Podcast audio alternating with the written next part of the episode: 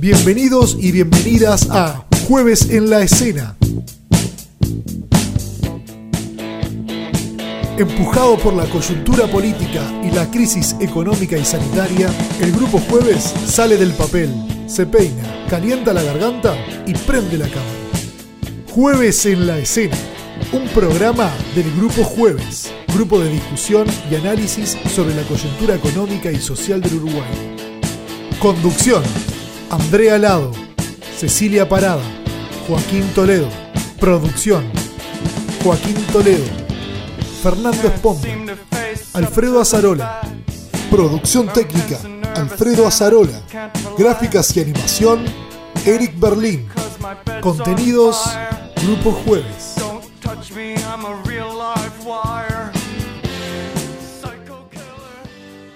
Desigualdades departamentales. Primera parte.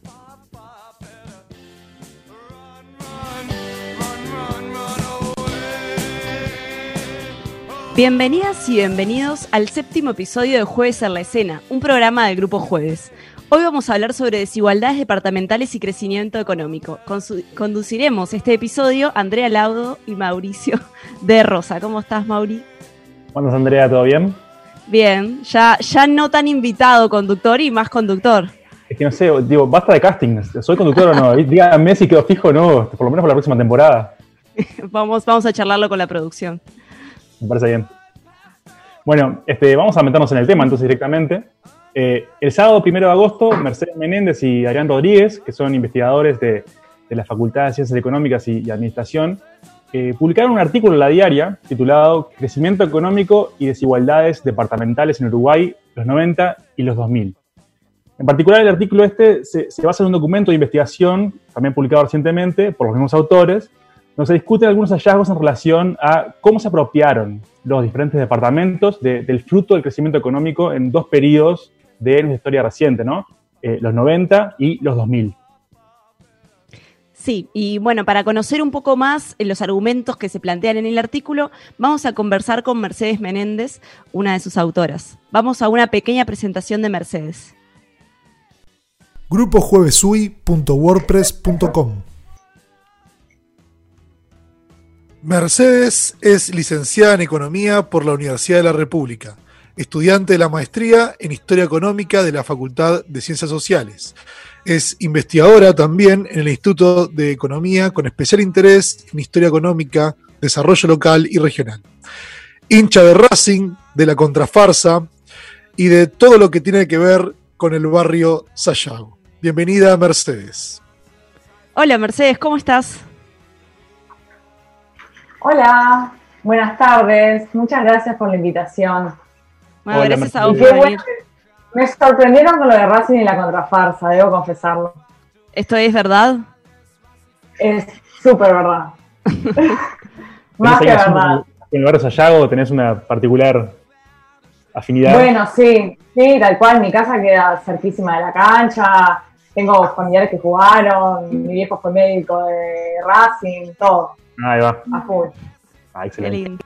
Bueno, si Sí. te parece, este, nos metemos directamente en el tema del artículo que publicaron. Este, queríamos empezar preguntándote cuáles fueron las características, digamos, que distinguen el periodo de crecimiento de, de los 90 y de los 2000 eh, a la luz de, de estas diferencias departamentales que ustedes daban cuenta en el artículo. Bueno, nosotros, en primer lugar, el artículo eh, abarca el periodo de 1983 a 2017 y en la búsqueda de los datos y las cosas y los patrones que íbamos encontrando, bueno, lo que tienen las características son los dos periodos de crecimiento que identificamos en ese periodo más largo. Y bueno, tienen las características de que el crecimiento en este periodo eh, fue, fue muy distinto, estuvo muy influenciado por el contexto regional. América Latina creció en estos dos eh, periodos, pero claramente estos, estos, este crecimiento tuvo distintos motores. En el caso de los 90, el motor del crecimiento, como ya sabemos todos, fue más que nada, estuvo impulsado por los servicios, más que nada servicios financieros, logísticos, turísticos, y una inserción internacional basada en el Mercosur. El Mercosur recientemente se había surgido en el año 1991, entonces la inserción internacional estaba en la región. Eso es más que nada el, modelo de crecimiento de los 90, los, los motores. Para los 2000, claramente vemos que los motores de crecimiento son otros, más que nada las cadenas agroindustriales, el sector de la soja, la, la cadena de, los, de, la, de, la, madera, de la madera eh, y obviamente una inserción internacional totalmente distinta donde los, países asiáticos, en el caso particular de Uruguay, China, cobra un papel fundamental, la región pierde importancia, además de que se, realizan toda una serie de políticas activas en función del desarrollo de, de las cadenas agroexportadoras, de las políticas productivas. Son modelos bien distintos, pero al fin y al cabo son modelos, son nuestros eh, periodos de crecimiento eh, reciente, ¿no? Digo, en estos últimos eh, 20 años fueron los, periodos que tuvimos como de, mayor crecimiento, un poco más, 30 años. Eh, así que bueno, caracterizando eso, nuestro, nuestra pregunta fue, bueno, a ver, tenemos dos periodos de crecimiento, pero ¿cómo impactó eso en la, región? ¿Fue, ¿Fue neutral el modelo de crecimiento? Y obviamente nos damos cuenta de que, capaz es muy obvia la pregunta, pero la realidad es que no. Y eso tuvo distintos efectos a nivel territorial. que bueno, que, es fundamental para entender las, las dinámicas productivas, entender cómo se puede lograr un, desarrollo, un, crecimiento mucho más equilibrado eh, a nivel país. Y bueno, fue ahí que encontramos distintas particularidades que, bueno, que si tienen por detallar a continuación, que en el caso, eh, nosotros identificamos, en el caso de, del periodo de los 90, los, los, departamentos que podemos decir ganadores son aquellos vinculados a estos sectores de servicio que acabo de mencionar, más que nada el litoral, los departamentos del sur, Montevideo, Colonia, Maldonado, lo que conforma lo que una L, bien vinculados al tema de los servicios. Por el contrario, la lógica eh, durante, el, durante el periodo de crecimiento de los 2000 es distinta. Esa L que nosotros vemos en el litoral parece achicarse en el norte y ubicarse el crecimiento, los, departamentos que crecen más son los departamentos cercanos, también del litoral, pero más del, centro oeste del país, y también hay un corrimiento del sur de esa L. nosotros hablamos de un ensanchamiento de la L, que también son los departamentos también vinculados a estas cadenas de agroexportación que, mencionaba. Em, Quizás eh, lo interesante este, de, este, crecimiento, estos modelos de crecimiento que tú me comentabas, Mauricio, es que aún más allá de estas, de estas particularidades que presentan y, esas características de los, modelos que obviamente influyen en el crecimiento, seguimos viendo algunas, eh, algunas cuestiones más estructurales que darían cuenta de que los modelos tampoco son tan, o sea, que hay, que hay departamentos que permanecen igual, con iguales características, más allá de que hubo crecimiento o no. por ejemplo, tal es el caso de los departamentos que se encuentran eh, cercanos a la frontera del Brasil. Esos departamentos permanecen rezagados durante los, durante los dos periodos de crecimiento, lo que de alguna u otra forma nos estaría dando cierta pauta de que eh, hay rasgos característicos de estas regiones que eh, hay que dar cuenta y hay que tomar esas especificidades a la hora de crear políticas, de, impulsar el desarrollo. Esta cuestión que nosotros hablamos con Adrián, de que sea un desarrollo equilibrado.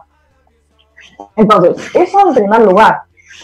También nosotros vemos que hay, también, eso, eso serían como las historias más de persistencias, como también sería el caso de que nosotros identificamos un caso de persistencia que es el de Canelones, Canelones es un departamento que más allá de que tiene una importante la población, la población más importante después de, Montevideo, es un departamento que tiene un, nivel de ingreso per cápita muy bajo en los dos periodos de crecimiento. Eso más que, sí, ¿Te puedo interrumpir un segundo? para una cosa técnica. ¿Te animás a agarrarte el micrófono porque está rozando y hace como un poquito de ruido? ¿Así? Sí, a ver, que no, que no quede rozando contra nada. ¿Ahí? A ver, ahí, ahí sí. Perfecto. Bueno, genial. Bárbara. No, no. Estamos con canelones. Estamos canelones. ¿Qué pasa con canelones? Es un tratamiento súper, es un tratamiento muy importante. ¿Y qué pasa? Tiene, se, no genera determinados elabonamientos con otros sectores transversales. Es muy dependiente de Montevideo. Entonces, eso que hace que el crecimiento de canelones sea muy bajo. Eso es otro rasgo estructural que, que, que, que observamos en este trabajo y que también daría las pautas de que no es tampoco solo crecimiento, sino que hay otras cuestiones a nivel local que hay que tener en cuenta. Otros patrones que vemos, nosotros hablamos, ahora yo estaba hablando, bueno, de los crecimientos, hablamos de las persistencias que siguen las cuestiones estructurales más allá del modelo de crecimiento, pero también observamos que hay departamentos que siguen lógicas como parecerían independientes, que es el caso de Roche y San José. Roche y San José presentan, crecen por encima de la media durante, durante durante los dos periodos de crecimiento, que bueno, que también eso estaría dando ciertas especificidades propias. Digo, más allá de que el motor, como mencionábamos, en un caso fueron los servicios, en otro caso fueron em, las, industrias agro, los agroexportadores, Rocha y, San José, por, lógicas internas, crecieron endógenamente y eso da pauta de, estas cuestiones que son a nivel endógeno de los departamentos.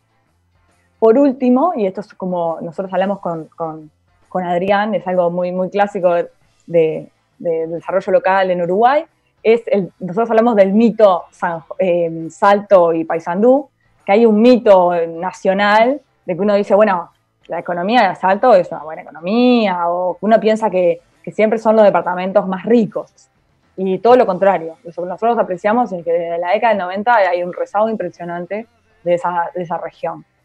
Así que bueno, esas cuestiones hay que tenerlas muy presentes a la hora de, evaluar el tema de, desarrollo productivo, de los modelos de crecimiento, de cómo impacta el crecimiento en las regiones. No es menor, no es, menor el, modelo, no es menor las especificidades. Creo que hay que, jugar como en esas cuestiones, ¿no?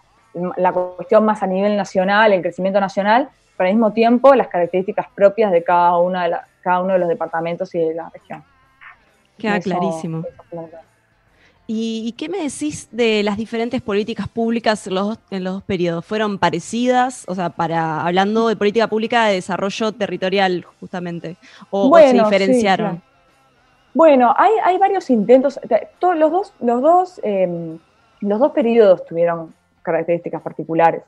Eh, para el caso del, del, periodo de crecimiento reciente de los 2000, le, hay muchas más políticas, o sea, fueron distintas. Por ejemplo, quiero hacer un ejemplo como para que veamos también que hay cuestiones que son más de larga duración y otras que fueron más puntuales. Por ejemplo, todo lo que fue la ley forestal, ahora que estamos hablando de, las cadenas de, mm, agroforestales, agroindustriales, es una, es una ley que es previa a lo que es el boom de los commodities y todo eso, y eso es en la década de los... Ya, es más, diría, antes, en los 80 ya están esas primeras leyes forestales, es en el primer gobierno de Sanguinetti, si mal no recuerdo. Eh, ya esas, esas leyes están, hay un, hay un cúmulo de desarrollo. El tema es que los, motores, de alguna u otra forma, son distintos.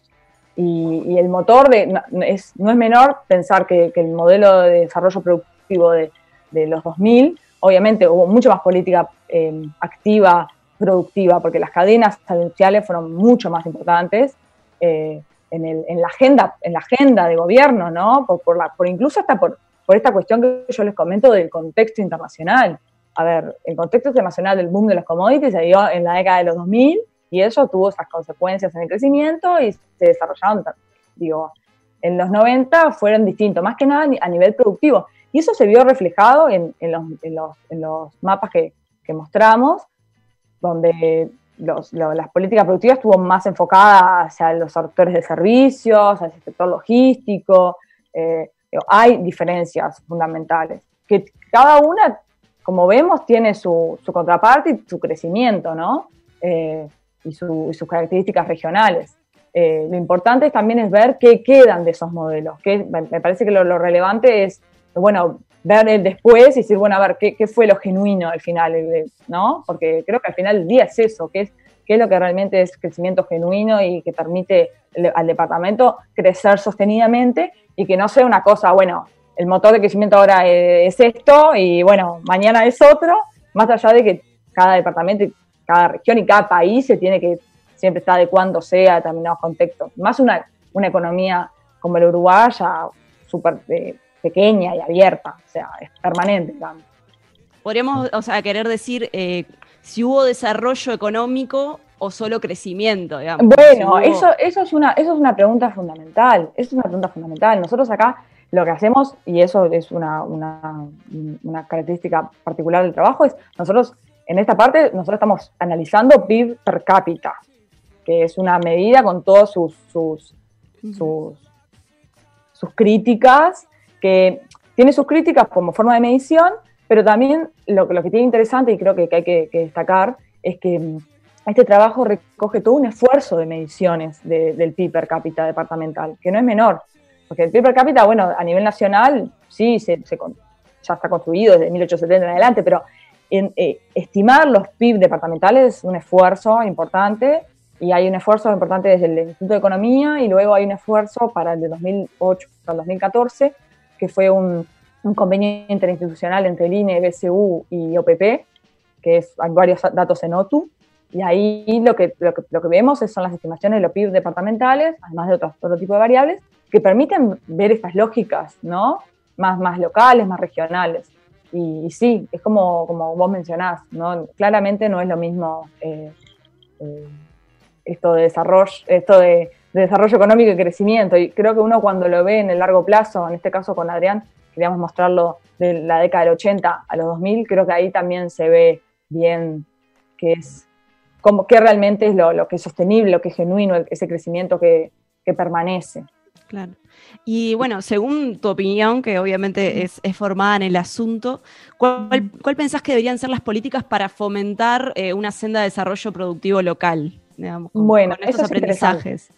eso es interesante. Yo ahora quiero hacer alusión a una parte que, que, es el tema, otra pata de este trabajo, que esta, este trabajo tiene varias patas, una pata de crecimiento, una pata que es em, más que nada el tema de la desigualdad y una, y una parte además que es muy interesante, que es la parte del cambio estructural, que en esta nota de la diaria no, no, lo tocamos, pero es súper interesante para ver cómo cambian estas estructuras productivas. Lo, mm, en cuanto a política, nosotros vemos, eh, quiero hacer una, una, breve introducción, nosotros vemos que hay una, una, reducción de la desigualdad en Uruguay desde el 80 en adelante, hay una reducción de, de, la, de la, desigualdad departamental. Lo que sí vemos que el modelo de crecimiento de los 2000 eh, hay una mayor reducción de, los, de la desigualdad en relación a los 90.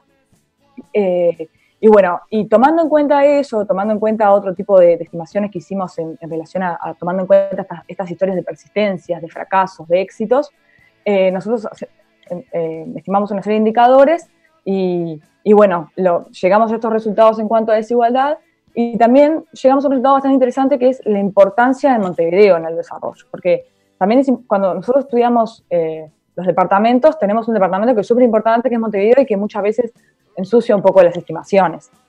Eh, nosotros seguimos viendo que Montevideo es importante y que hay, hay, hay que seguir haciendo un esfuerzo importante para, para la descentralización del país. Eh, creemos que hay que generar eh, determinadas capacidades que el entramado institucional que hay a nivel del interior, formado por la universidad, formado por el INEA, formado por la ANI, formado por las agencias nacionales de desarrollo en el interior, eso tiene que estar bien fortalecido para, para generar ese tipo de desarrollo un desarrollo que sea equilibrado, que sea equilibrado entre los departamentos. Em, al mismo tiempo, creemos que esto es una cosa muy, muy importante, es que nuestro modelo de desarrollo productivo hoy en día son las agroindustrias eh, y, creemos que hay todo un, un, espacio para seguir creciendo en base a esos motores. Lo que sí creemos es que esos motores y, em, y ese crecimiento tiene que tener, obviamente, procesos de innovación por detrás y además procesos que sean sostenibles a nivel de medio ambiente. Creo que eso es, también es una cosa que hay que tenerla en cuenta hoy a la hora de pensar en un, en un proyecto productivo, en el desarrollo de cadenas agroindustriales, cadenas de valor, eso tiene que ser fundamental. Eh, y bueno, eh, más que nada, eh, seguir apostando a, esas instituciones que permitan también esa, esa cuestión de, del desarrollo equilibrado en, los departamentos, de generar capacidades. Y también una cosa que no es menor, porque nosotros estamos hablando de cadenas agroindustriales y del agro, pero también apostar a otro tipo de actividades, que sean disruptivas también. Porque digo, también puede haber ciertos focos en el interior de, actividades que estén por fuera de lo que sería la cadena agroexportadora, digo, de, sectores con más alto contenido eh, con valor agregado. Eso nos parece que, es súper interesante, que se tiene que apostar y que muchas veces obviamente tiene que, tiene que haber política, que tiene que estar dirigida, Digo, en ese sentido yo creo que, creemos que la Universidad de la República en eso eh, es pionera y está, hizo todo un esfuerzo de descentralización, de, generar las capacidades, el capital humano en el interior del país y, creemos que, eso tiene que seguir como, se tiene que apostar para, seguir ese, ese tipo de desarrollo. Excelente, Mercedes. La verdad, este, súper clara y súper interesante toda tu, exposición. Este, te agradecemos pila por el, por el tiempo. Este, bueno, muchas gracias. Fue un placer. Bueno, gracias. Muchas gracias. Nos vemos pronto. Chao. Por favor. grupojuevesui.wordpress.com Bueno, conversamos con Mercedes Menéndez sobre desigualdades departamentales. Y en la segunda parte vamos a seguir profundizando en el tema y para ello vamos a contar con la participación de Álvaro García, exdirector de OPP. Muchas gracias